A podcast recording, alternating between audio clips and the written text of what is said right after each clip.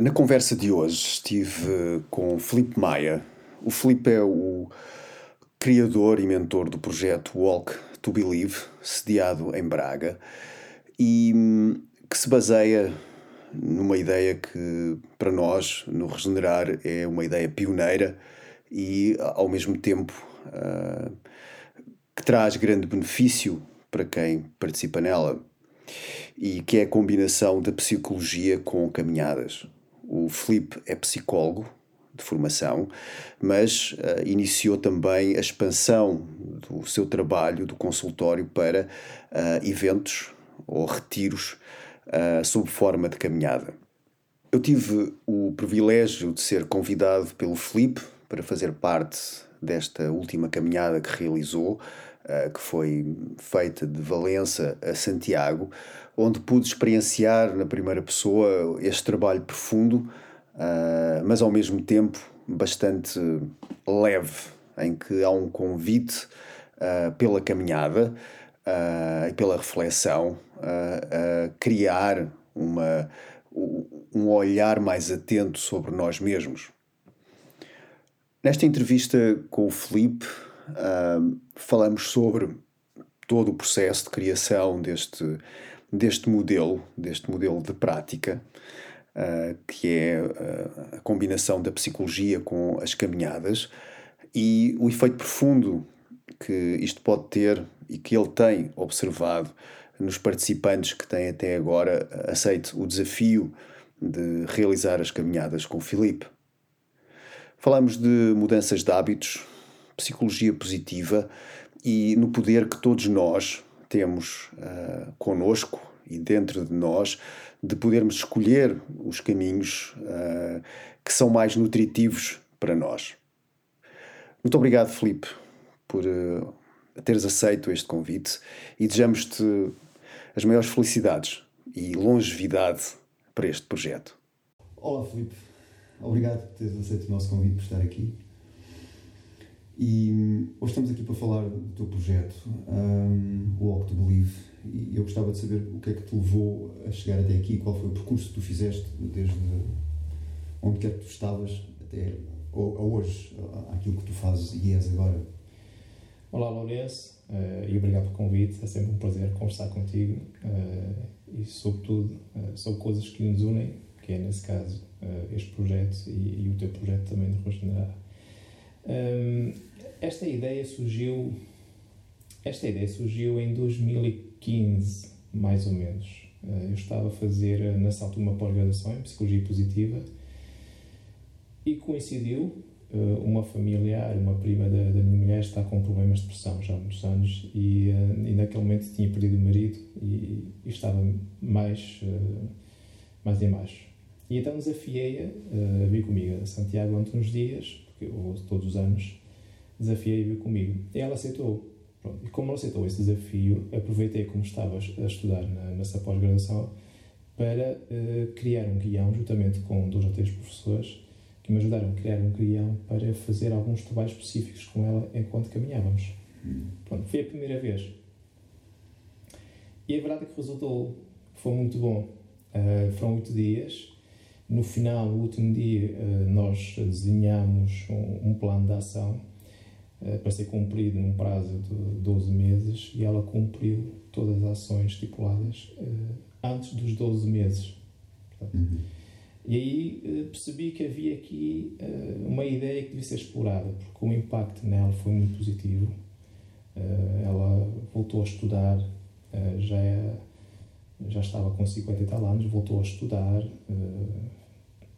começou a fazer diariamente, antes de trabalhar, começou a caminhar, portanto, a fazer uma atividade física e inscrever-se como voluntário, que foram as três ações e depois disso, depois dessa caminhada, então vi que devia explorar melhor esta ideia. O caminhar obriga-nos a sair uh, da nossa rotina diária e às vezes só a sair desta rotina diária para refletirmos um, eh, sem esse stress do dia a dia já é suficiente para nós termos alguns insights e conseguimos refletir melhor sobre algumas questões que nos incomodam no dia a dia. Passado três anos mais ou menos, voltei a fazer a mesma experiência com três pessoas sem abrigo da Cruz Vermelha. E eles disseram que foram, foram oito dias também, e disseram que foi a experiência da vida deles. Pronto. Não houve nenhum trabalho terapêutico com eles, é uma coisa muito, muito leve, eh, mas a verdade é que eles referiam que já muito não se sentiam tão bem com eles próprios. Então eu tive a, a confirmação que, quer individualmente, quer em grupo, caminhar ao longo de vários dias e trabalhar algumas dimensões pessoais pode ter um impacto muito grande na, na pessoa, na forma, no seu humor e na forma como ela lida com ela própria. Depois, em 2020, propus a ideia no HPH, no Human Power Web, aqui de Braga, e apresentei a ideia. Disse, olha, eu tenho esta ideia, o que vocês acham? E eles foram as primeiras pessoas a dizer que, uh, que esta ideia tinha apenas para avançar e podia, uh, podia se tornar um negócio. Pronto. A partir daí, então, tive o acompanhamento deles durante dois anos, um, ehm, através de formações, através de encontros, uh, e foi aí que nasceu a ideia Walk to Believe, acreditar que através da caminhada consigo mudar algumas algumas questões pessoais e uh, o pilar deste projeto é contribuir para o bem-estar das pessoas. Uhum. através de experiências positivas, através de experiências que nos marcam. Nós facilmente esquecemos o que ouvimos, o que lemos, mas dificilmente esquecemos as nossas experiências que nos marcam. E se essas experiências forem positivas, durante muito tempo vamos guardar na nossa memória uh, tudo aquilo que vivemos e aquilo que nós aprendemos, vamos ter mais, uh, mais facilidade em traduzir isso em atos, em ações concretas no dia a dia. Por isso, trabalhar para o bem-estar das pessoas através de uma experiência positiva, parece muito que aqui conseguimos juntar duas coisas extremamente importantes para que a pessoa se sinta melhor com ela própria. Uhum. Pois, o que eu acho muito interessante do trabalho é que tu és psicólogo não é? e, e trabalhas dentro do consultório, não é? Mas que realmente criaste este, este, modelo experiencial. Portanto, não é apenas esta ideia de, ok, estou sentado com alguém a falar ou, e, e, e fica por aqui, mas que abres esta porta uh, para efetivamente poder experienciar muitas das coisas que se calhar e poder abrir esse terreno para experienciar e para refletir sobre muitas das coisas que se calhar se encontra em consultório. É? Sim, mesmo aqui nas consultas. Hum às vezes vou com as pessoas caminhar, eu tenho aqui ao lado a ecovia e, e há questões que, que é mais fácil trabalhar no exterior do que propriamente aqui dentro de quatro paredes. É? Quando nós falamos em mindfulness, por exemplo, treinar mindfulness aqui ao ar livre é diferente. Uhum. Em relação às caminhadas, quando se fala em relativizar as questões, os nossos, os nossos problemas, uma coisa é falar dentro, dentro de quatro paredes o que é isso uh, relativizar, outra coisa é enquanto caminhos e quando as pessoas com histórias de vida uh, difíceis, às vezes até mais difíceis que as nossas, e consegue-se na prática relativizar as, as coisas. Uhum. É? E chegamos facilmente à conclusão que a minha história de vida não é assim tão dramática como inicialmente pensava, porque há pessoas que estão aqui a fazer também uh, os seus exercícios pessoais uh, e estão aqui a caminhar e que têm histórias de vida bem mais complicadas, bem mais difíceis que, que, que a minha. Por isso, fala-se aqui dentro de quatro paredes, mas quando se consegue transpor para o terreno e viver isso na prática, tem, tem, tem outro impacto, sem dúvida nenhuma. Uhum. Mas eu aproveito a caminhada, mesmo aqui nas consultas, porque primeiro é um ambiente mais descontraído, menos formal, depois há o contacto com a natureza e depois quando queremos fazer exercício de meditação, de reflexão, é muito mais, os resultados são muito melhores lá fora que aqui. Uhum. Pois porque tu, tu, trabalhas uma parte da psicologia que é psicologia positiva, um, ou pelo menos pensou que é essa a tua formação, ou pelo menos essa a tua corrente, e porque esta corrente e não outra, houve, houve, houve possibilidade de escolha, ou tu efetivamente disseste, ok, eu quero trabalhar este tipo de corrente porque tem mais a ver comigo, ou foi algo que surgiu por acaso? Eu, quando tirei a licenciatura em Psicologia, nunca quis fazer uma, um mestrado, uma pós-graduação, porque estava à espera de descobrir qual era a minha corrente, com a qual eu me identificava mais. Andei muitos anos uh, a adiar, adiar, adiar, uh, porque não surgia uma corrente que, que eu dissesse, ok, é isto. quando eu tive o, o primeiro contato com a, com a psicologia positiva, foi um artigo que vi por acaso. Eu pensei logo, uau, é isto. É com isto que eu me identifico. Uhum. Gosto também de trabalhar que eu me identifico. Pronto, a partir daí comecei a investigar e a pesquisar cada vez mais uh, até tirar a pós-graduação.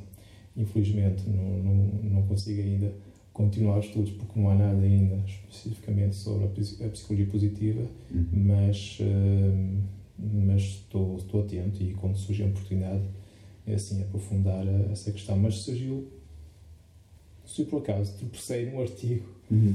tropecei nesse artigo e, e identifiquei-me imediatamente com, com, com a filosofia da, da psicologia positiva. Sim, e, e, que era, qual que é que te identificaste, só para ter uma ideia, o, o que é que ressoa contigo? Basicamente, nós temos duas alternativas de encarar as situações. O lado mais fácil, que é cismar, uh, ter pensamentos negativos, uh, uh, não sou capaz, não vou conseguir, é porque isso me acontece. Não é? No fundo, vitimizamos um bocadinho temos um pensamento mais derrotista, o nosso juiz crítico interno é mais ativo ou temos um lado B, que é arregaçar as mangas, lutar, porque há sempre uma alternativa de ver as coisas, que é um lado mais positivo, mais construtivo, ser mais compassivo comigo próprio, ver o que é que fiz e ter feito diferente, sem me castigar em demasia, mas sim ter um discurso interno mais flexível, mais positivo, uh, e isso dá mais trabalho. Porque a partir do momento em que nós descobrimos que há uma alternativa, há cismas, aos pensamentos recorrentes, por exemplo, hum, eu estou predisposto a fazer alguma coisa, a agir, porque sei que não tenho necessariamente que mergulhar numa espiral negativa, porque depois, eh, depois de mergulhar nessa espiral vai ser muito mais difícil inverter hum, a marcha e regressar novamente ao ponto de partida. Por isso, temos um lado mais fácil que é deixar-nos levar para as coisas negativas, um lado mais difícil, que é o lado positivo das coisas, que nos obriga a fazer algo de concreto. E basicamente é isso. Claro que hum, ao descobrir a psicologia positiva, isso não, não invalida o facto das coisas mais não acontecerem. Elas acontecem. Não é tudo mar de rosas, como muita gente acha. Ah, agora, psicologia positiva e tal, é tudo muito bonito e tal, mas as coisas acontecem. Claro que sim, a diferença é que eu tenho a opção de decidir como é que eu quero interpretar aquilo que está a acontecer. E esse poder está nas nossas mãos. Hum. Está nas nossas mãos. Ou eu olho e valorizo o que acontece de mal, ou quando as coisas acontecem mal, hum, eu posso olhar para isso e ver, ok, de que forma é que eu posso encontrar uma solução para isto que está a acontecer neste momento. Hum. Ver a coisa a situação de um lado mais positivo e mais construtivo, ser uma, uma espécie de solucionário, é? em vez de me focar no, no problema. Uhum. Sim, é, é, é o aspecto de empoderar a pessoa com recursos e, e dar a escolher, não é? Uh, ou vou por ali ou por ali, mas pelo menos há, mais uma alternativa. E, e isso é essencialmente empoderar, é? é? é? dar mais escolhas sim, à, sim. à, pessoa em vez de suportar. Sim. E, e, e, qual é a tua experiência nesse sentido? Um, qual é os maiores desafios que nós e às vezes pode ser um bocadinho curioso que é, ou seja, estou numa situação que é desagradável, tenho aqui uma solução positiva e prefiro ficar no sítio onde estou, não é? Mas qual é quais são os desafios que as pessoas encontram é? de passar para esse estado para outro que é mais agradável, é mais positivo, tra traz mais recursos, mas que a escolha não é feita. Porquê é que achas que isso não acontece a maior parte das vezes? Porque há sempre uma solução, é? na tua experiência como psicólogo, porque é que nós vendo que existe esta possibilidade que nos traz muito menos sofrimento, que é muito mais uh, aprazível, porque é que há a tendência às vezes humana de ficar no estado em que estamos de mais sofrimento? Não sei se se me faço entender. Sim, eu acho, acho que todos nós uh, temos consciência que devemos fazer determinadas coisas e não fazemos. E às vezes é por desconhecimento, às vezes é porque nós não dominamos algumas estratégias, algumas técnicas. Eu sei que deveria pensar desta forma, mas porquê que eu não penso, não é? Uh, mas não sabemos como fazê-lo. Sabemos o que fazer, mas não sabemos muitas vezes como fazer isso no dia a dia. Uhum. E por isso o que eu faço com as pessoas, no fundo, é, é treinar com elas. Não é? Eu não vou, não vou inventar nada. A pessoa, eh, se quiser e se sentir envolvida neste processo, porque isso é um processo de autoconhecimento, do princípio ao fim, hum, em que as pessoas ganham maior consciência de si próprias. Não só uh, ter consciência dos nossos pontos mais fracos, das nossas vulnerabilidades, mas também dos nossos pontos fortes. Por exemplo, se calhar, quase pouca gente sabe que nós temos 24 forças internas Uhum. Que estão identificadas através de um estudo de vários que envolveu uh, pessoas de todos os continentes, de todos os cantos do mundo, várias culturas, várias idades, independentemente do género, conseguiu-se identificar 24 forças de caráter que todos nós possuímos, Uhum. mas quase, quase ninguém conhece quais são essas 24 forças. E se nós perguntarmos às pessoas quais são as tuas principais qualidades, as tuas cinco principais qualidades, por exemplo, são capazes de estar ali minutos e minutos ali à espera, ou melhor, a pensar: hum, eu sou assim, sou assim, e depois têm dificuldade em chegar à quarta e à quinta. Se eu perguntar quais são os seus cinco principais defeitos, aí dizem logo quase de rajada. Por uma questão, se calhar, de educação também, nós fomos habituados a não dar demasiado valor ao que é, o que é bom, ao que fazemos de bom dentro de nós, porque somos acusados de sermos, podemos ser acusados de sermos eh, eh, orgulhosos, ou que é feio autoelogiar-nos, eh, podemos dar, deixar transparecer que somos superiores aos outros. Nada disso é uma questão de educação, se calhar, mas nós estamos habituados a olhar mais para os nossos defeitos do que propriamente para as nossas qualidades e abafar um pouco as nossas qualidades como se nós não pudéssemos divulgar e transmitir às outras pessoas eu sou bom a fazer isto. Não se pode. Tens que olhar para ti, não é? E, e Uhum. quando o Mourinho disse que ele é especial, ele a fogo lembrar disso. rotulado. Sim, sim, estava-me a lembrar dessa, dessa situação. Mas que ele tem toda a razão, ele é especial, tal como eu sou especial, tal como tu és especial, como todas as pessoas são especiais. Pelos seus pontos mais vulneráveis e pelas suas competências, pelas suas qualidades. Isso faz nós uma somos especial e única neste mundo. Mas porquê que ele não há de poder dizer isso? Porquê que eu não hei de poder dizer isso? Nós estamos pouco habituados a falar e a valorizar publicamente e expressar publicamente os nossos pontos fortes. E temos que mudar um pouco esse discurso. Se não começar por mim, este processo de valorização interna, não é? Se não começar por mim eh, a elogiar-me, não posso estar à espera que sejam os outros a fazer isso. Se eu nem sequer faço. Uhum. Pronto. Nós aqui é despertamos um pouco essa consciência de que é que eu faço bem, porque é que eu não posso fazer essa coisa que eu faço bem noutros contextos, noutros momentos. Se eu já fiz no passado, porque não posso fazer mais vezes. As coisas menos boas que eu tenho, ainda bem que as tenho. Nós temos que partir do princípio da aceitação. Eu tenho que aceitar como sou. Se eu sou um peixe, posso ser um lindo peixe, um magnífico peixe, mas não vou querer transformar-me num esquilo. Por isso tenho que aceitar como sou, do direito e do avesso, e a partir daí, dessa maior consciência que eu tenho de mim, vou pegar hum, naqueles aspectos que eu acho que devo melhorar, e então, graças às minhas competências, graças a algumas estratégias que nós treinamos, vou conseguir corrigir, alinhar algumas delas, sem querer mudar radicalmente. Mas podemos tornar-nos, com o tempo, uma boa pessoa, uma bela pessoa, uma pessoa cada vez hum, melhor do ponto de vista humano, emocional. Podemos sempre melhorar a nossa versão de nós próprios. Sim, porque eu, eu penso que há esta ideia de que quando nos comparamos com alguém, é? tipo, ah, ele faz isto, ou ele tem ah, uns olhos mais bonitos, ou veste-se melhor que eu, ou tem um carro melhor, ou, ou tem uma profissão que ganha mais dinheiro. Eu acho que estamos muitas vezes a, a dissimular essas características que eu tenho.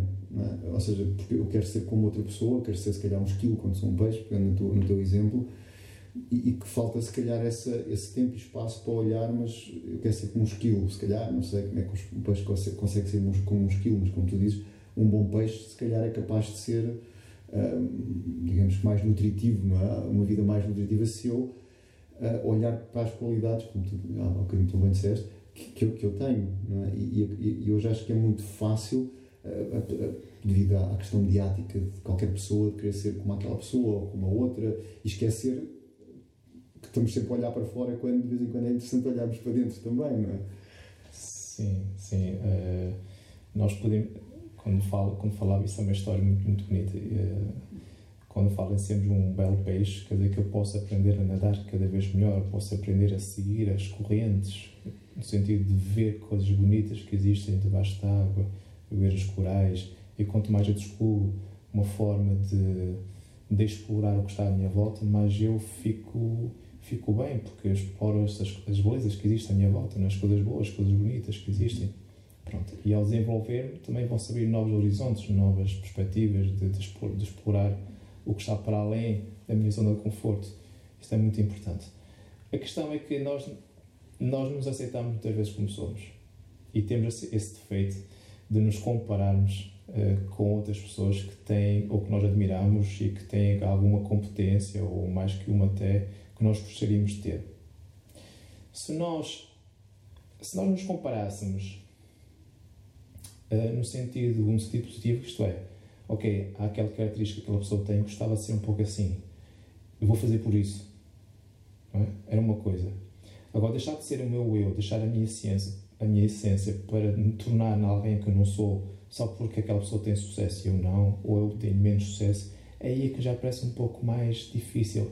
É o tal peixe que se quer comparar um esquilo, quer ser um esquilo, em vez de se melhorar enquanto peixe. Enquanto, eu, enquanto eu talvez eh, devesse me preocupar em melhorar muitos aspectos meus que me sinto que me causam maior desconforto para evitar esse exercício de comparação as pessoas voltam para o mais fácil, que é, ok, vou-me comparar com aquela pessoa e vou deixar um pouco ser, um pouco tábua rasa do que sou e, e fazer como aquela pessoa faz.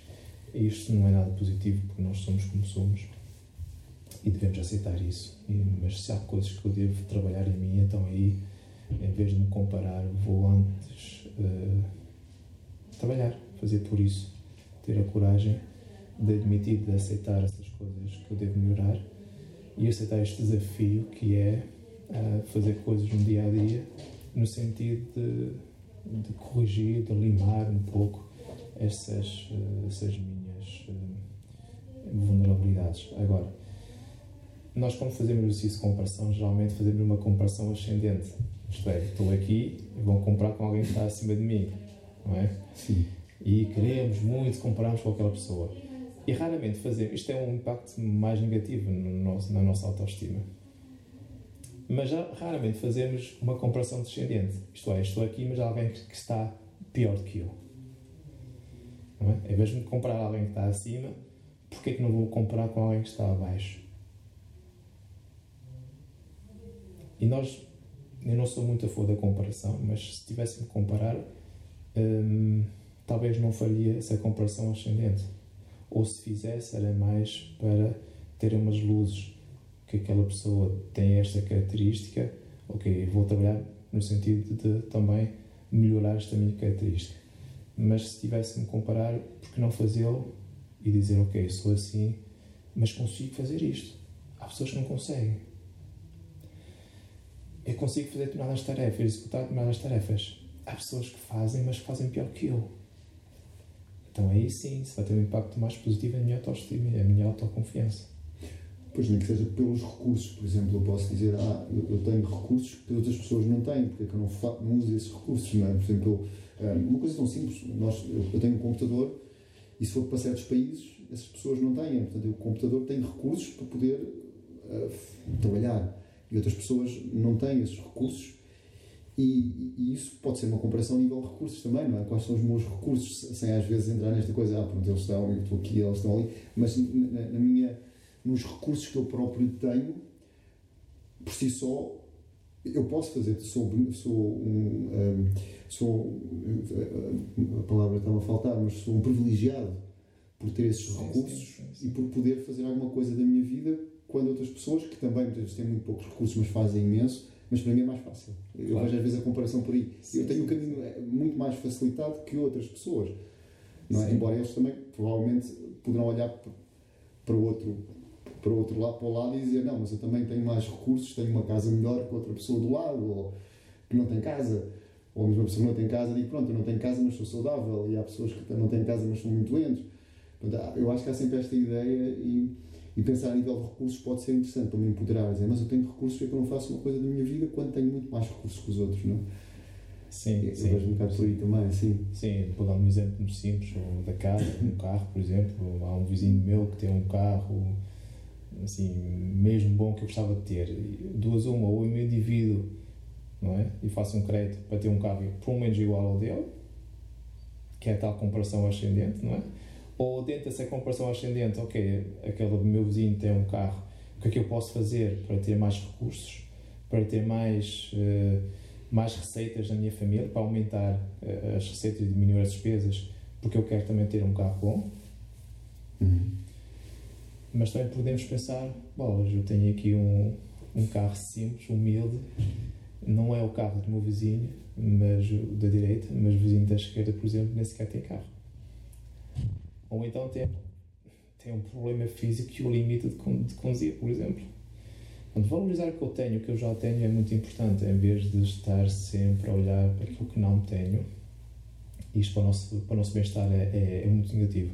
Estamos constantemente a olhar para aquilo que não tenho, em vez de valorizar aquilo que já possuo. Um, não é nada positivo para o nosso bem-estar. Por isso, aceitar quem somos, aceitar o que temos e a partir daí sim uh, tentar sempre crescer, desenvolver-nos e, um, e lutar se queremos algo mais.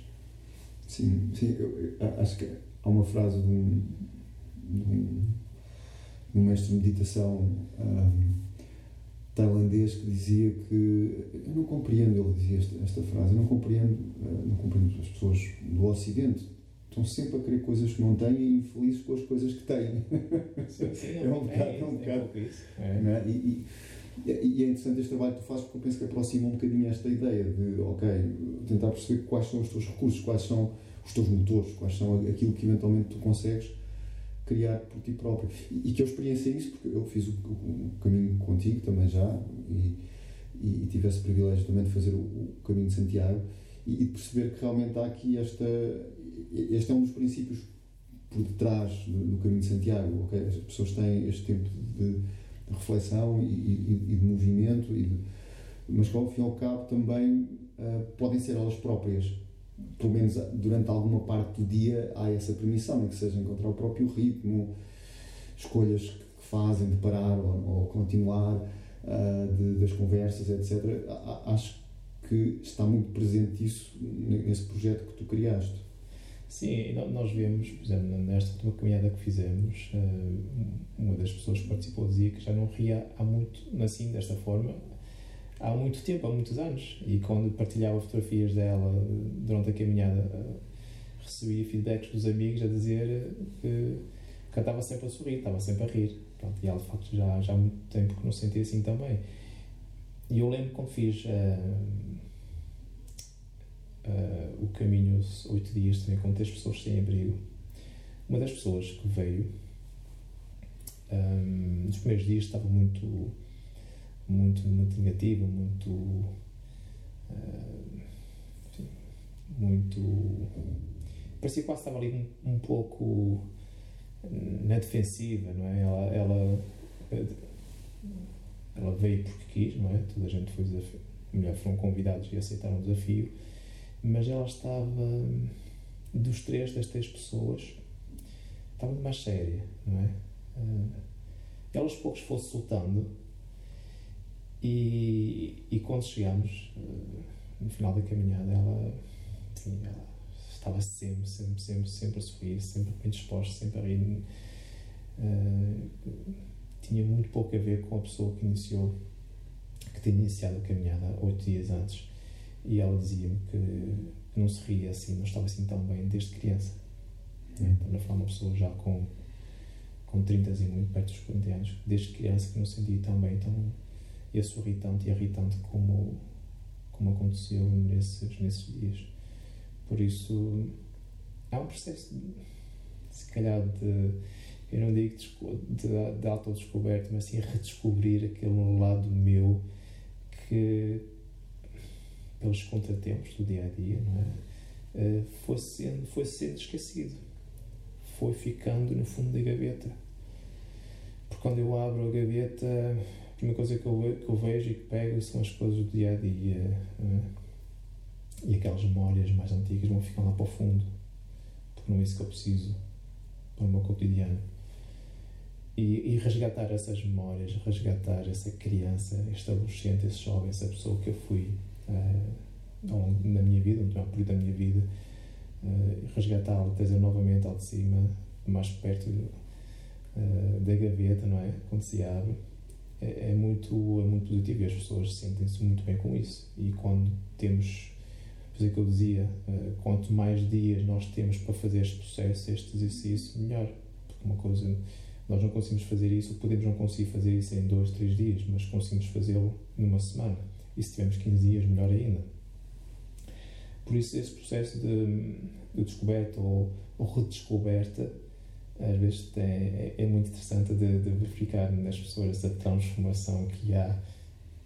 E a pessoa, quando começa, às vezes vai muito na defensiva e sabe que eu vou ser capaz, sabe que não vou ter dores, sabe que eu vou conseguir. As pessoas têm, têm muito medo depois vem que realmente as dores são inevitáveis, não é?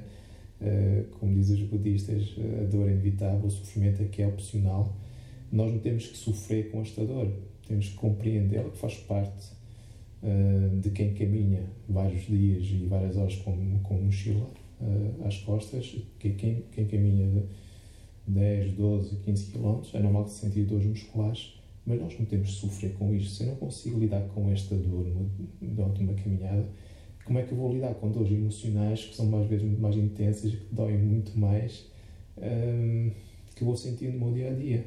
Portanto, nós conseguimos trazer muitas, muitas coisas, muitos ensinamentos hum, que nós aprendemos, nós experienciamos na, na, na caminhada, que conseguimos trazê-los para o nosso dia a dia, se nós quisermos fazer isso é o tal lado B que dá mais trabalho, mas que leva o meu desenvolvimento, o meu crescimento pessoal. Hum. Isso, claro que dá trabalho. Sim, porque há, há um cultivo hoje em dia do ambiente um bocado ascético, não é? Ou seja, as fotografias podem ser limpadas, limpas de todas as. Temos uma fotografia de alguém, limpamos as rugas, e, ou, um, ou há pouco tempo nós também fomos, estávamos a ver se arranjamos um, um carro pronto, para as voltas e vimos um carro e e estava lindo, estava, foi ali um Photoshop, pois claro que chegamos lá, o carro era bastante diferente, mais alguns riscos. E, mas há este culto da, da coisa que não, da vida que não pode ter dor, e não, não, o sofrimento é uma coisa que quer dizer que a vida está mal, ou, um, e, e, mas de qualquer maneira estamos a, a, a apartar-nos de uma parte da aprendizagem importante, não é? As dores da caminhada são comuns, como um, haver dias que são menos menos felizes e mais desafiantes, mas, mas não sei se tu reparas nas tuas consultas que existe esta vontade do ser humano de viver num ambiente em que fosse tudo perfeito, em que não houvesse dor, em que não houvesse ansiedade, em que não houvesse. Um, e que mais uma vez também é tentar chegar a um sítio, não é? Quando efetivamente onde já estamos já temos tudo para, para trabalhar isso, não é? Não sei se tu reparas isso nas tuas consultas, nessa vontade de ir para aquele sítio em que está tudo bem, que não há dores, que está que se dorme bem, que não há ansiedade, que os filhos fazem tudo aquilo que nós queremos.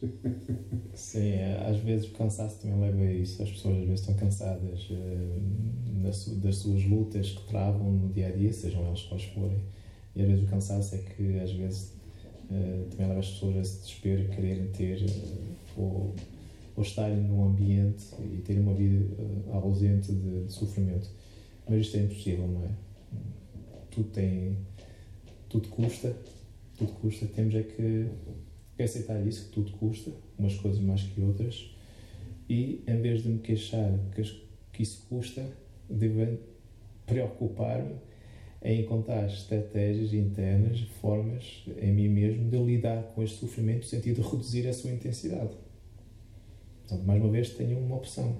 Ou eu me queixo das coisas, ou eu perante essa dor, perante este sofrimento, eu quero fazer alguma coisa para lidar melhor com isso e sofrer o menos possível. Sofrer, eh, vou sofrer a mesma, mas não tenho que sofrer uma escala de 0 a 10, não tenho que sofrer uh, uma intensidade de 8 ou 9. Posso sofrer ou posso sentir uma dor, um sofrimento de 3, 4. Mas por isso eu tenho que fazer alguma coisa. É? é um processo interno de autoaprendizagem que eu devo querer fazer. E depois de, é engraçado, porque depois de aceitar este desafio, isto é um desafio, isto é um trabalho de uma vida, não é? Não algo que se consegue em dois meses, nem em três, nem, nem num ano. É para pôr em prática depois durante a nossa, durante a nossa vida. Mas é muito bom ver que isso depois está num certo sentimento de mestria, porque eu consigo hum, fazer algumas coisas que antigamente não conseguia fazer. Consigo lidar com algumas situações que antigamente não conseguia lidar. É? Porque nós vamos treinando, treinando, treinando, e à medida que treinamos, aperfeiçoamos as técnicas, aperfeiçoamos as estratégias. E chega-se a um ponto em que, ok, aconteceu isto, mas enquanto que antigamente, há uns anos atrás, eu mergulhava uh, nessa questão, neste problema, agora já consigo olhar para as soluções e de que forma é que eu consigo resolver essa questão, este problema. Um, é claro que quem entra aqui no, no consultório quer soluções rápidas, é? mas isso não existe. O problema é que isso não existe, soluções rápidas. E acho que muita gente acha que um psicólogo é uma espécie de, de bruxo, de feiticeiro, que apresenta aquilo e pumba, já está. Não é? Mas isso não, isso não acontece. Uh, as pessoas trazem dentro delas próprias também, não só as situações problemáticas, mas também trazem soluções, podem não estar a vê-los naquele momento. E a minha, o papel é um pouco isso: é despertar essa consciência de si próprio, tentar ver quais são as soluções que existem, as suas ferramentas uh, e treinar isso. Pegar tudo, ver quais são os pontos positivos, os pontos fortes dessa pessoa, pegar nisto uh, para trabalhar uh, no dia a dia e conseguir encontrar e focar-se nas soluções. Agora, não há vida sem dor, não há vida sem sofrimento. Isto é impossível e nós temos que aceitar que, que as coisas custam. As coisas custam. Agora, não tem que custar tanto. Sim, é preciso, nem é preciso custar tanto. Sim, estava a pensar em relação ao, ao caminho. Já, esta foi a terceira vez que fiz o, caminho de Santiago e, e realmente há, uma. A terceira vez, não é? Acaba por haver, comparativamente com a primeira vez que, que fiz o caminho, acaba por ver essa, essa, essa mestria, não é? que a pessoa já devem ter feito centenas de vezes o caminho ou dezenas de vezes. Não é? Eu estou a falar três vezes que eu fiz o caminho, mas, mas entendo essa mestria, que é quase como a vida, não é? Se eu passar pelas mesmas situações várias vezes, eu vou criando aqui uma mestria da forma como caminho, da forma, sei lá, como uso o calçado, da forma como coloco a mochila, da forma como uh, vou comendo, da forma como que, que, depois também torna o percurso, não quer dizer mais uma vez que não exista dores, etc., mas, mas que torna um ato, a vida, a vida ou a caminhada, não é? E, eu, as duas para mim, pelo menos são, para ti provavelmente também, muito semelhantes, mas acaba por ser, a vida acaba por ser uma mestria, a caminhada acaba por ser uma mestria, um jogo quase, não é? De perceber como é que vou estar nesta situação. Sim, sim. E depois acontece uma outra coisa curiosa que nós nas caminhadas conseguimos treinar e, e aqui no gabinete não, que são as relações interpessoais. Há pessoas que têm dificuldade em criar laços, têm dificuldade em manter os laços, não sabem muito bem o que fazer para ter um relacionamento mais, uh, mais positivo com o outro, sentir-se mais à vontade. E nós, quando fazemos uma caminhada de, de vários dias com um grupo de pessoas, nós passamos, eu não digo depender, mas passamos. Uh, nós parece que sentimos a responsabilidade de nos ajudarmos uns aos outros.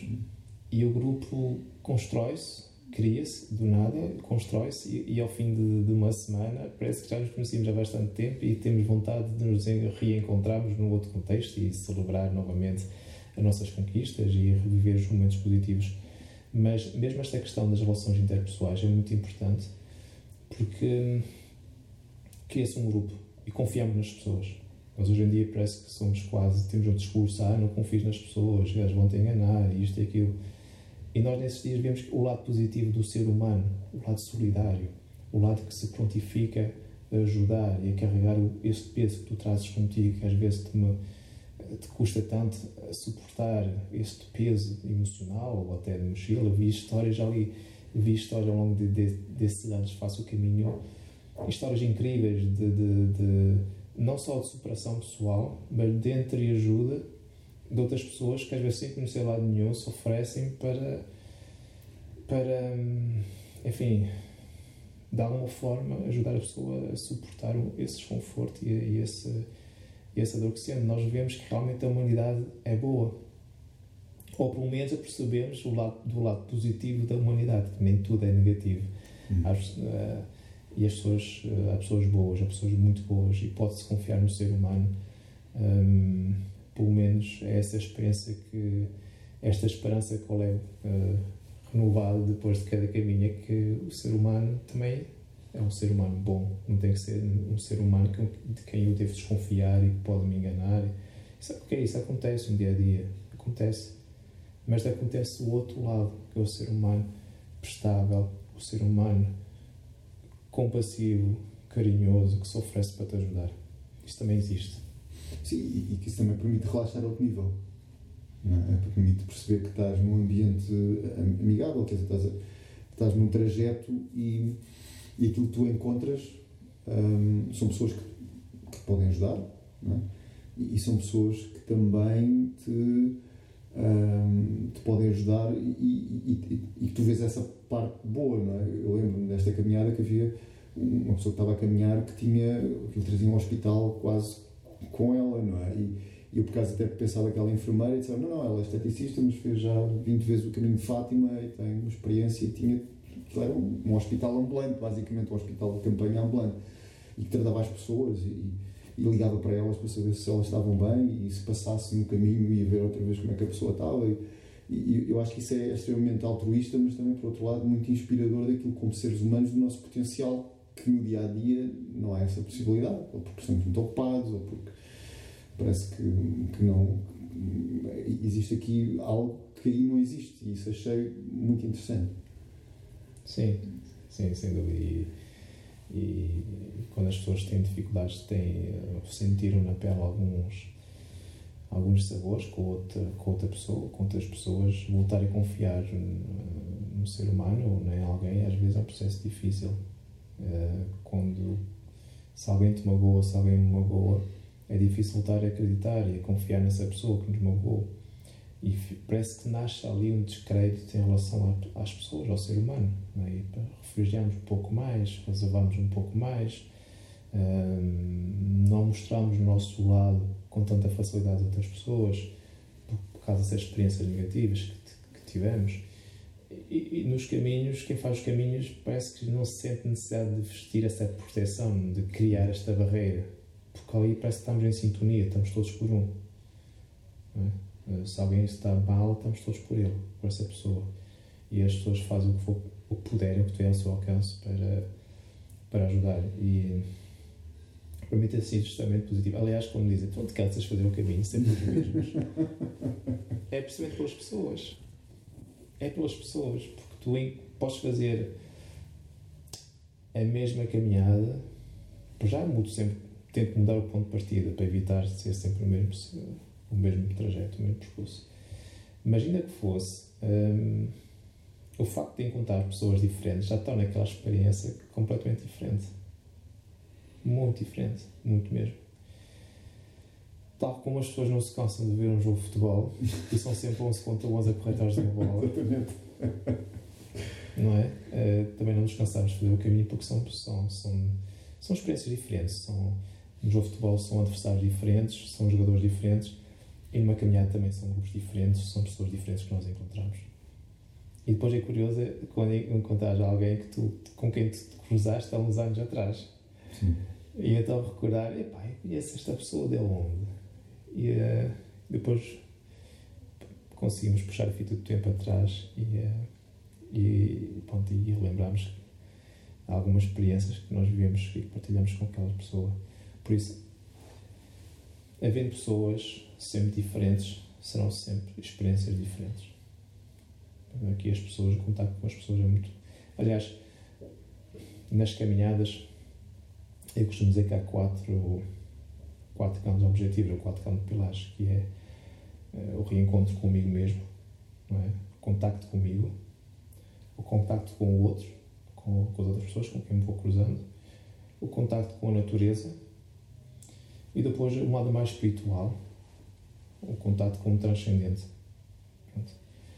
Uh, quem for crente uh, implica a presença de Deus e reencontrar-se com Ele. Quem não for crente, um caminho mais espiritual, de autodescoberta, de autoconhecimento, de auto-desenvolvimento uh, e que permite também explorar algumas coisas em mim que, através da meditação, através de, de lidar com a dor, com o sofrimento, não é?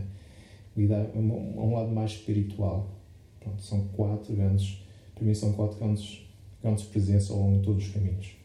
Sim, sim que está também ligado a uma, uma tradição, penso eu, mais antiga em que a espiritualidade ou a devoção por Deus não é?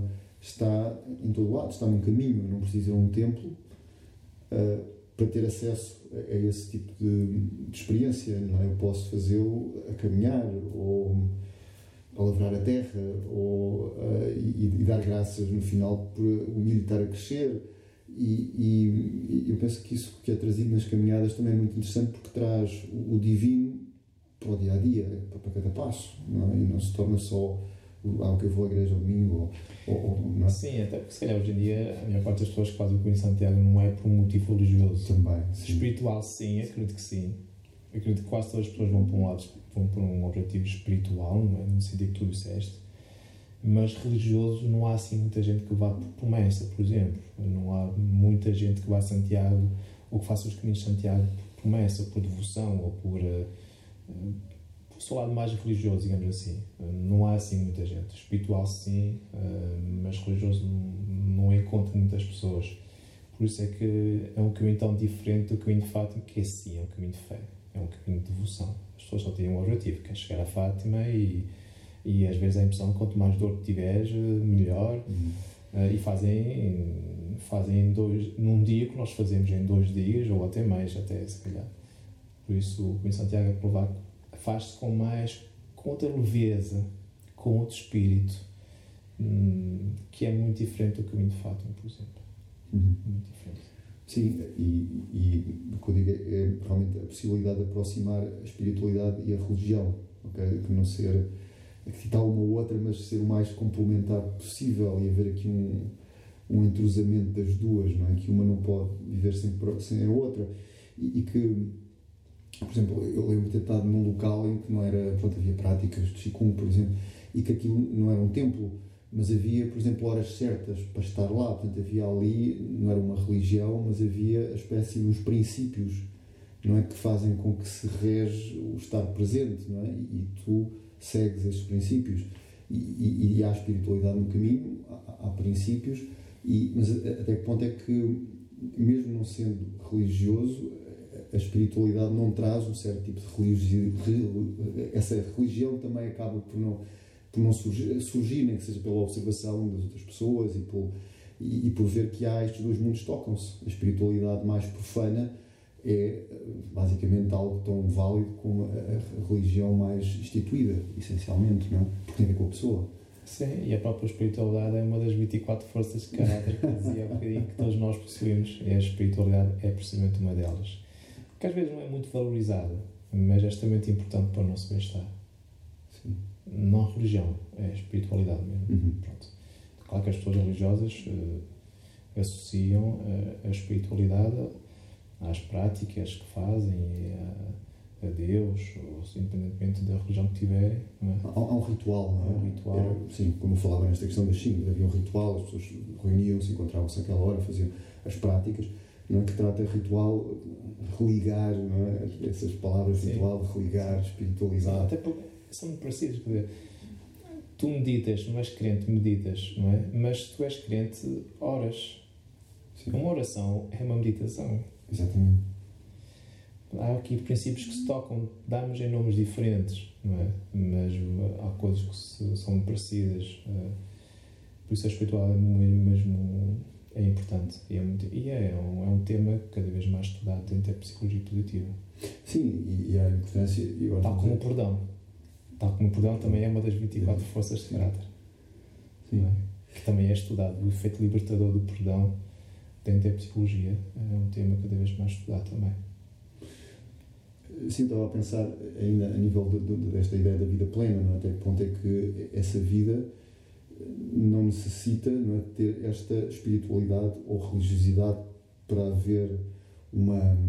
Um, é, é quase como fazer parte desse caminho. Entendes? Não sei se eu estou a conseguir. Havia alguém que dizia. Um, aquele, aquele autor que escreveu as, as 10, 10 princípios, Jordan Peterson, I think, penso eu, Jordan Peterson, ele escreveu que são as, as, as, as 7 ou as 10 uh, aspectos é? que, que, regem a humanidade em si, no, no, sentido que são as questões essenciais. E ele fala mesmo da religião, ele diz, se vocês não quiserem, uh, por exemplo, fazer uma cerimónia quando se casam, eu acho que está tudo bem, mas boa sorte. Não é? haver esta, esta ideia de haver uma espiritualidade, ou haver um ritual, ou haver, um, haver algo que basicamente enraiza o céu na terra. Percebes? Como a caminhada, não é? estás a caminhar, estás a enraizar o céu na terra. E, por exemplo, o caminho francês o que se diz é haver esta ideia que, estamos a caminhar com, com a Via não é? basicamente. Então há, há, há, tudo isto que eu acho que é muito interessante nas ligações que tu consegues fazer no, no caminho de Santiago, espiritualidade, religião, ritual, e que acho que se torna um coquetel bastante forte e bastante explosivo, não é? Quando decidimos fazer o caminho, não é? Sim, sim. Depois a, criatividade de, de, de quem, no nosso caso, não é? Que organizamos uh, uh, caminhadas com propósito, não é? E com um propósito, com um objetivo. Quanto mais uh, se conseguires introduzir alguns rituais nessa nessa caminhada, não é? Melhor que as pessoas vão ficar um, como referência. Tu praticaste e tinhas um ritual, ritual. Tens aquela prática todos os dias, diária, não é? Fazer exercícios tipo um. Um, e as pessoas não vão se esquecer da caminhada e uma das, uma, uma das referências, uma das coisas que vão associar imediatamente ao caminho que fizeram é precisamente a prática diária que faziam no Qigong. Por isso, a questão do ritual é muito importante, cria, cria uma, uma espécie de referência, não é? E às vezes eu posso não estar bem comigo próprio, mas fazendo aquilo, um ritual, seja ele qual for, como associamos imediatamente, consciente ou inconscientemente, a um lado positivo, é? mais espiritual, aquela prática já nos ajuda a ficarmos uh, melhor um pouco, é? porque associamos imediatamente uh, a algo que é mais pessoal, não é? cada um uhum. associa aquilo que entender. E por isso que às vezes essas práticas são muito importantes e, e se nós conseguirmos ao longo daqueles seis ou oito dias introduzir algumas práticas, alguns rituais uh, à própria experiência em si, que é o caminhar, contar com a natureza, com as pessoas, uh, isso é muito importante também. É, e, e, tu tens, tu tens de certeza notícias das pessoas que fizeram o caminho, uh, caminhos anteriores. Um, o que é que as pessoas retêm desta experiência que tu estás a promover? Olha, um sentimento de paz muito grande. Um sentimento de paz. Não só com o outro, mas também com elas próprias. Eu acho que é a palavra que mais que mais ouço. Sinto-me bem, sinto-me em paz comigo, sinto-me em paz. Porque realmente é, é isso que esta experiência proporciona, é? A partir do momento em que nós uh, criamos aqui um, um parênteses na nossa rotina diária, não é? Parece que o antes ficou antes de começar o caminho, estamos a viver naquele momento presente, por isso que é muito importante também desligarmos e conseguirmos desligar um pouco de, do nosso dia a dia. E no futuro, quando acabarmos o caminho, é? retomamos o nosso dia a dia, nossas uh, tarefas diárias. Um, mas as pessoas conseguiram, porque fizeram um parênteses dedicaram este tempo a elas próprias, conseguem prolongar um pouco este efeito um, durante. Enfim, isso é muito relativo, não posso dizer se durante um mês, dois meses, três meses, não é? No meu caso, eu fiz o caminhada a primeira vez já há 12 anos, ainda, ainda trago comigo esse efeito. Hum, por causa de uma coisa curiosa, talvez um dia pudesse ser algo de, de, até de um estudo, durante quanto tempo este efeito perdura nas pessoas e o impacto do caminho, até quanto tempo dura. É uma coisa mas é interessante, por acaso. Mas isso varia de pessoa para pessoa, varia de, de, eh, da sua mochila emocional que ela trazia. Quanto mais peso eu trouxer no dia a dia, quanto mais peso eu conseguia libertar ao longo deste caminho. Estas pedrinhas que nós encontramos, Sim. não é? Nos montes dos marcos. Uh, quanto mais quanto mais coisas negativas eu deixar ficar no caminho, melhor e maior será o efeito, maior será o impacto em mim depois no, dia a dia. Mas uma paz, um bem-estar, sinto-me bem comigo, sinto-me em paz comigo, é aquilo que eu mais ouço das pessoas. Sim, porque eu também penso que se alguém sofre uma experiência traumática, isso pode ressoar para toda a vida. Mas se uma pessoa sofre uma experiência uh, de felicidade, tal como caminhar durante seis dias, não é? eu também acredito que isso vai ressoar para toda a vida, da claro, mesma maneira. Claro. É? Sim, sim. Aliás, o que nos marca mais a nível de experiência não é, é estar nos polos. Experiências positivas, experiências negativas são aquelas que, que nos marcam mais e aquelas que dificilmente uh, esquecemos. E esquecemos mais facilmente o que está no meio, não é? Uhum. O que tem uma carga emocional mais, mais neutra ou, ou menos intensa. Porque todas aquelas que se situam, quem num polo, quem não, dificilmente esquece. Por isso é que eu regressando quase ao nosso ponto de partida, proporcionar experiências positivas que se localizem num polo positivo, do ponto de vista emocional, uh, sei que vai ter um impacto grande nas pessoas e que elas uh, não se esquecerão tão cedo dessa experiência. É uma experiência que marca. Uhum. Portanto, tu estás, tu estás, tu não estás a caminhar todas as semanas, se calhar com pena tua, estás a caminhar todas as semanas que outras atividades é que tu desenvolves, para além da parte clínica da psicologia, o que é que tu desenvolves uh, dentro da clínica, dentro da parte das caminhadas? Há, há, outras coisas que tu, que estejas a realizar neste momento que te estejam a inspirar? Um... Eu sei que tens dado umas palestras também, que tens estado a apresentar este projeto a várias, em vários locais. Qual é efetivamente o retorno que tens tido de, de apresentar uma coisa que eu penso que é única em Portugal, no estrangeiro já me disseste que não é única não é, neste tipo de caminhadas, mas, mas em Portugal eu penso que não é muito comum, penso que haverá, mas não falaste em Portugal também, há, há outra, uma empresa ou outra entidade que faz este tipo de caminhadas, mas como é, é que chega isto? Sim, sim. Uh, psicólogo a fazer isto, porque eu tenho conhecimentos, uh, para já, acho que sou o único a fazer isso de uma forma mais, uh, na prática, é um, uma atividade do negócio Pronto, esta, esta, a psicologia, neste momento, é a minha vida, não é? Que eu despedi-me da Cruz Vermelha para me dedicar inteiramente a este projeto. Pronto, e, e, os rendimentos vêm essencialmente das consultas e das formações. Portanto, vou dar formações uh, em empresas, dar formações a escolas de formação e as consultas, juntamente, estes são as minhas maiores fontes de rendimento. As caminhadas, como são mais passadas, faço muito menos, não é? E é mais ali a partir de abril até outubro. Não consigo ainda viver só das caminhadas, mas a minha ideia a médio prazo é ter menos consultas, é dar menos consultas, menos formações e mais fazer mais caminhadas. Se não conseguir fazer todas as caminhadas, eh, seria ótimo, porque é sinal que então teria que recorrer à ajuda de um colega ou de uma colega para poder fazer também caminhadas e responder assim às solicitações.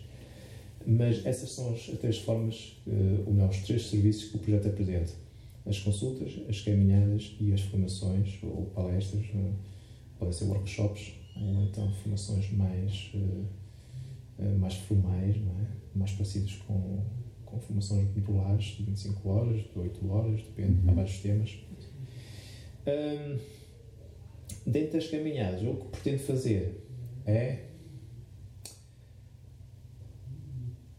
um, alargar, alargar, digamos assim, um, um, a quantidade de propósito, digamos assim.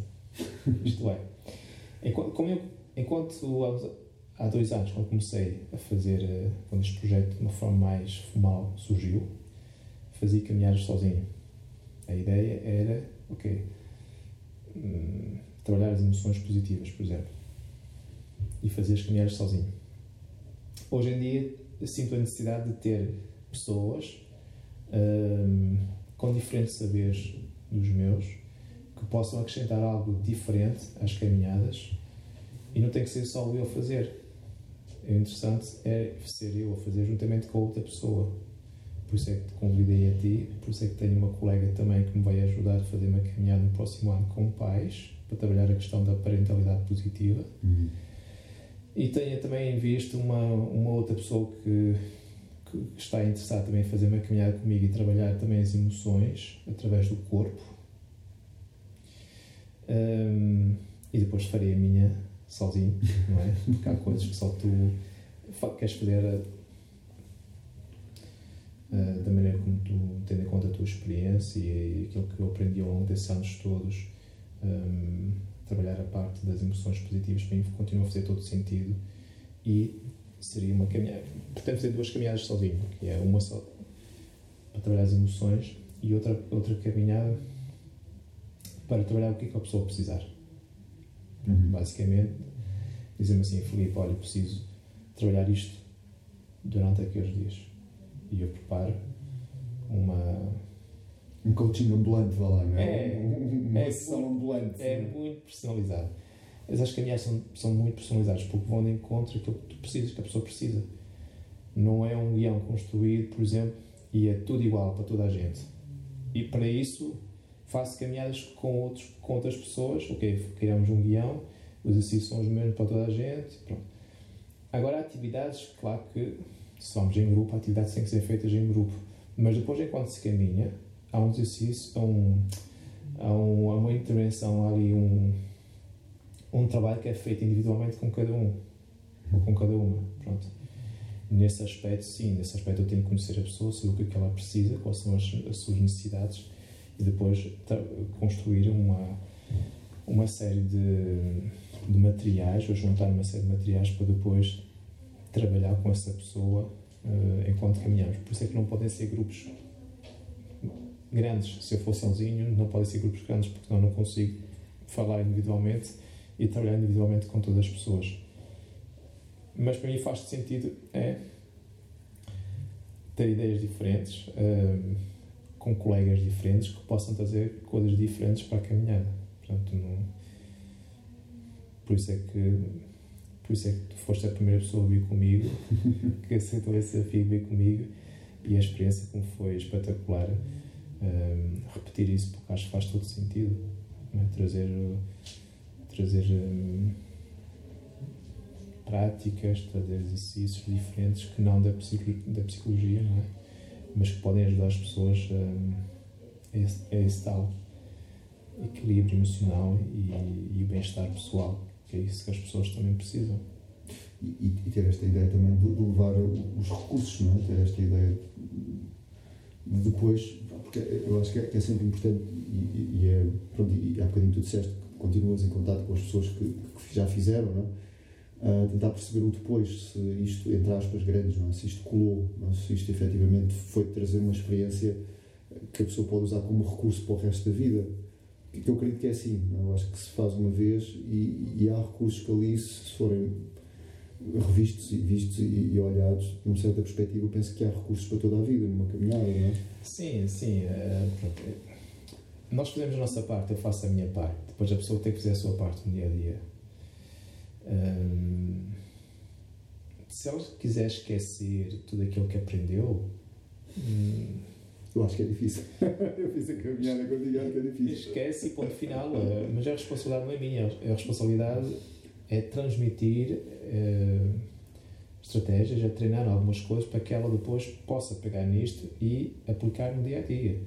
Mas é isso já foge do meu controle, já é da inteira responsabilidade dessa pessoa. A mim uh, compete-me de vez em quando estabelecer contacto para saber se, se está a sentir dificuldades, se não está, se está a conseguir pôr em prática algumas coisas, mas eu não vou lá estar no dia a dia, não vou estar com essa pessoa, tem que ser ela a motivar-se uh, e a querer mesmo. Daí a diferença entre que eu costumo dizer às pessoas: uma coisa é eu dizer eu gostava de e outra coisa é dizer eu quero. E a pessoa hum. tem que dizer para ela própria eu quero. Eu quero fazer, eu quero ir, seja o que for. Porque se fizer o caminho ou outras coisas quaisquer na nossa vida, se eu disser eu gostava de continuar a fazer isto, tudo aquilo que aprendi com Lourenço, com Filipe, o mais provável é que não vai fazê-lo. Porque está no mundo das intenções, das ideias quando eu digo eu quero pôr em prática aquilo que, que, que, que aprendi com o Lourenço e com o Filipe, então é, não só é uma intenção, mas também tem associado uma ação. Não é só um desejo, é desejo mais ação. Por isso, o mais provável é que ele irá fazer mesmo, durante algum tempo, pelo menos. Por isso, consegue-se avaliar a motivação das pessoas também através da linguagem que ela usa. Uhum. E, e, a linguagem é o coração da mudança. É? Se a pessoa continuar a usar o mesmo tipo de linguagem, é sinal que também, provavelmente, continuará a adotar as mesmas atitudes. Uhum. Quando há mudança, uh, também a mudança acontece uma mudança na linguagem, na forma como ela se exprime. Isso essa, essa ideia da linguagem sim. E, e, e, da mudança, não é? Uh, eu quero, e como tu disseste, não é? eu quero mudar ou eu gostaria de. É? Aliás, nós temos muito a aprender com as crianças. Temos muito a aprender com as crianças. Nós achamos, uma das questões que nós falamos, não sei se te recordas, é, aliás, aquele exercício que nós fizemos sobre as relações interpessoais e que fomos respondendo, cada um respondeu internamente e depois em conjunto refletimos. Eu não sei se chegamos a essa questão, mas há uma questão que diz uh,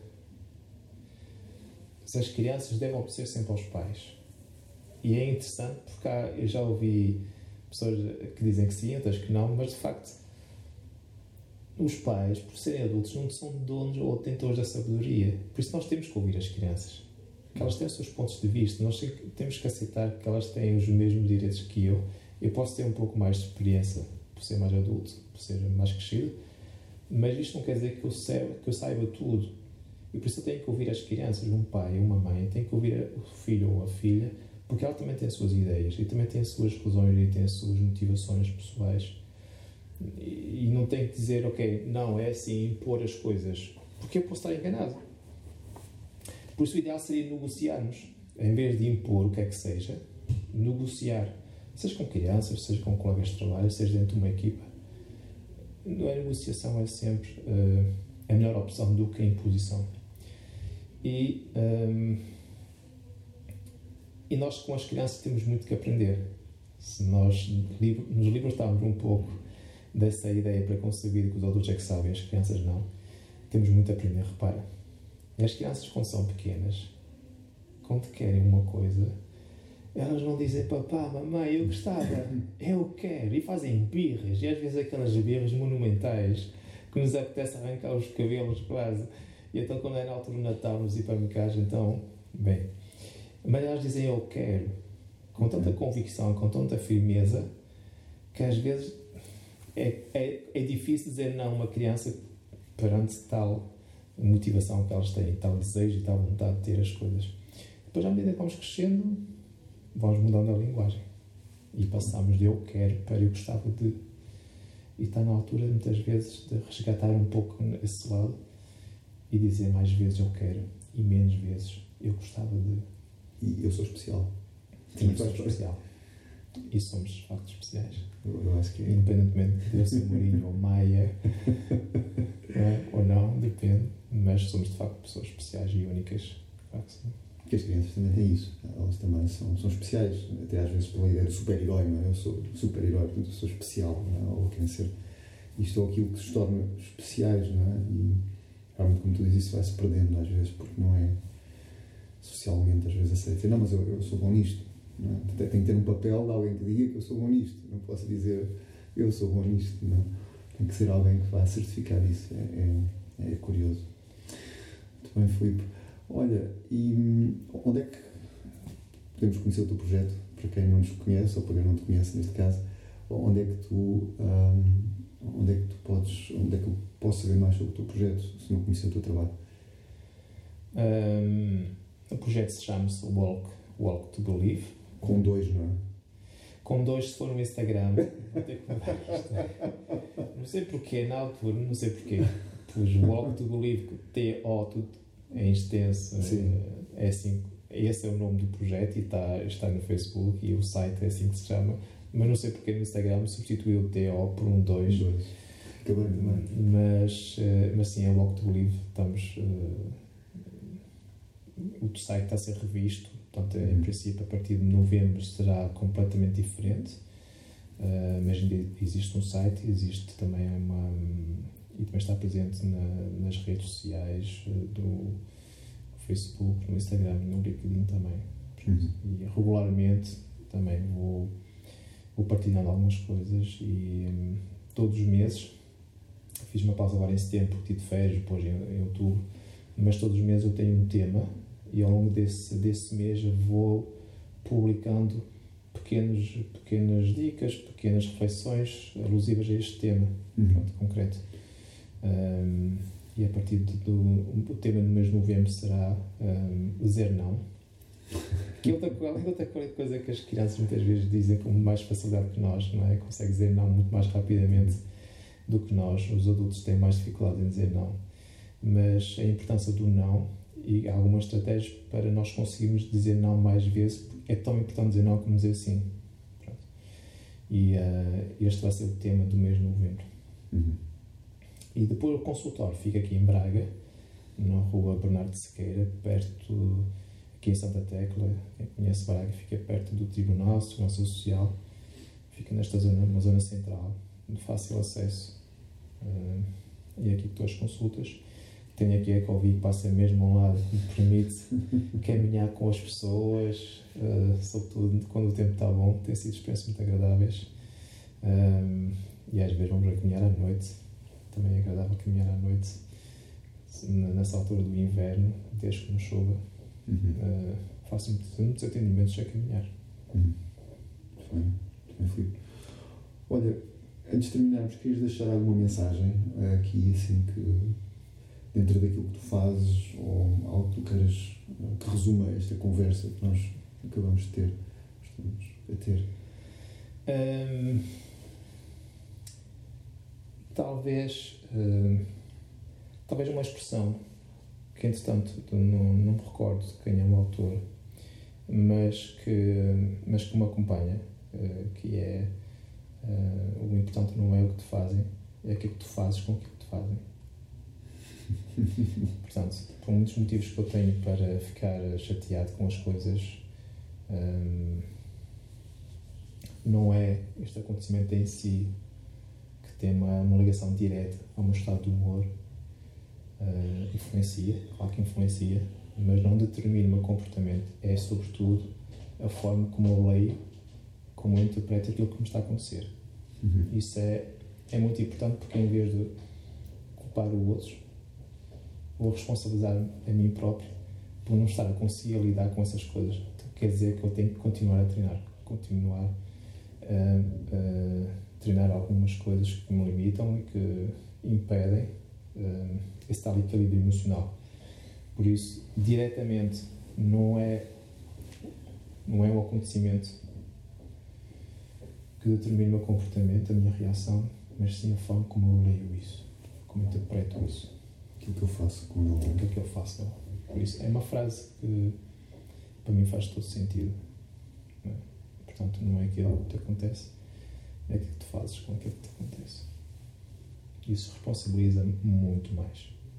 Uhum. É sinal que eu tenho que continuar a, a melhorar o meu eu, a minha melhor versão. Ok, Filipe, olha, muito obrigado pela, pela oportunidade de poder falar contigo Obrigado, mais uma vez. Obrigado. É sempre um prazer estar contigo. Ok, e até uma próxima oportunidade. Obrigado.